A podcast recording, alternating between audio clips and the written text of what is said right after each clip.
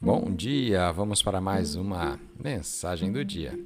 E a escritura de hoje está na primeira carta aos Coríntios, capítulo 16, versículo 9.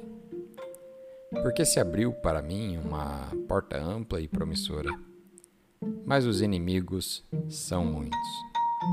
O tema de hoje: sempre haverá adversidade. Como é que você reage quando situações injustas surgem contra você e as pessoas ao seu redor também erram contigo? É fácil a gente desanimar e pensar que, como não está dando certo, não deveria ser pra gente. Mas só porque você tem oposição não significa que você não está nas que você não está na vontade de Deus. O apóstolo Paulo descreveu o seu trabalho na cidade de Éfeso como uma porta aberta de oportunidade, com muitas pessoas na oposição. Sempre que você tiver uma boa oportunidade, sempre que você estiver para alcançar o seu próximo nível, haverá oposição. Pessoas tentando te desencorajar, coisas que você não entende acontecerão.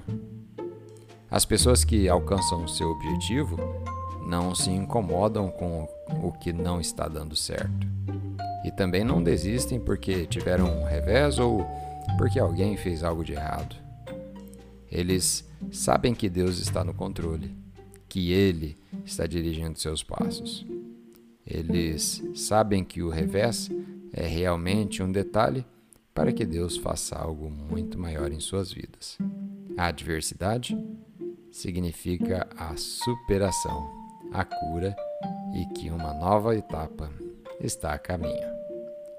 Vamos fazer uma oração?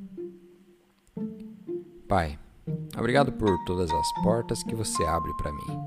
Obrigado porque as adversidades que eu enfrento são apenas algo para me fazer acontecer algo maior em minha vida.